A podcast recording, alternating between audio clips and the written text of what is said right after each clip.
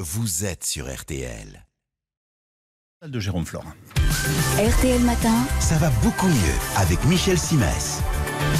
Bonjour Michel. Bonjour Yves. C'est évidemment d'actualité ce matin. Vous nous dites euh, tout sur les bons gestes à accomplir euh, en, en cas de forte chaleur. Oui, en cas de canicule, il faut s'organiser parce que la chaleur, on aime bien, surtout après le printemps, un tantinet pourri auquel on a eu droit, mais la chaleur à force est épuisant. Quand le mercure grimpe, je vous épargne les détails de ce qui se passe dans votre petit corps de rêve, mais sachez que le cœur s'accélère et c'est pour ça que vous avez un coup de pompe. Euh, Peut-on enrayer cette machine infernale? Bah, on peut à minima essayer de tempérer les choses. La base, c'est de porter des vêtements amples et légers, bien sûr, de boire sans attendre d'avoir soif, de s'imbiber la nuque d'eau, de toujours avoir un brumisateur à portée de main.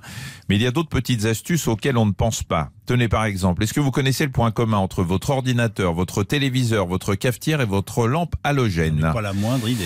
eh ben, ce sont tous des petits radiateurs. Ces appareils produisent de la chaleur, une chaleur dont vous n'avez pas besoin l'été. Voilà pourquoi il faut les éteindre complètement quand vous ne les utilisez pas. Oui. Si vous les laissez en veille électrique, ça chauffe. Avec l'halogène, c'est pire, donc il vaut mieux miser pour l'éclairage nocturne sur des sources de lumière qui éclairent sans trop chauffer. Et en plus, ces petites mesures allégeront votre facture d'électricité. Alors, le ventilateur et la climatisation, est-ce que vous validez, docteur? Oui, je valide, monsieur Yves. Pour en optimiser les effets, vous pouvez disposer le ventilo devant la serviette mouillée ou carrément devant le séchoir sur lequel vous aurez disposé votre linge mouillé après la lessive. Ça aussi, c'est un petit truc. Quant à la clim, je valide aussi, mais attention, il ne faut pas que la différence entre la température réelle et la température désirée soit trop élevée. Pas plus de 5 degrés de différence, sinon j'ai deux autres trucs à vous proposer. Je suis tout oui. Eh ben d'abord, disposer des plantes vertes près des fenêtres et des baies vitrées, c'est par là que la chaleur pénètre à l'intérieur. Or, il se passe que les plantes ont le mérite de créer un microclimat qui limite le réchauffement de l'air.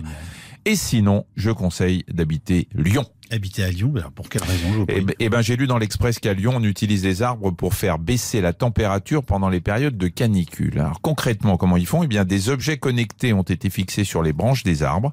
Ces objets mesurent en temps réel le taux d'humidité des feuilles. Les données sont collectées, analysées, et elles vont déclencher automatiquement l'arrosage des arbres pour maintenir leur travail d'évapotranspiration. On est là en présence d'une clim naturelle qui réduit la température de 1 à 2 degrés. C'est passionnant et c'est signé Michel Simès. RTL 8h10.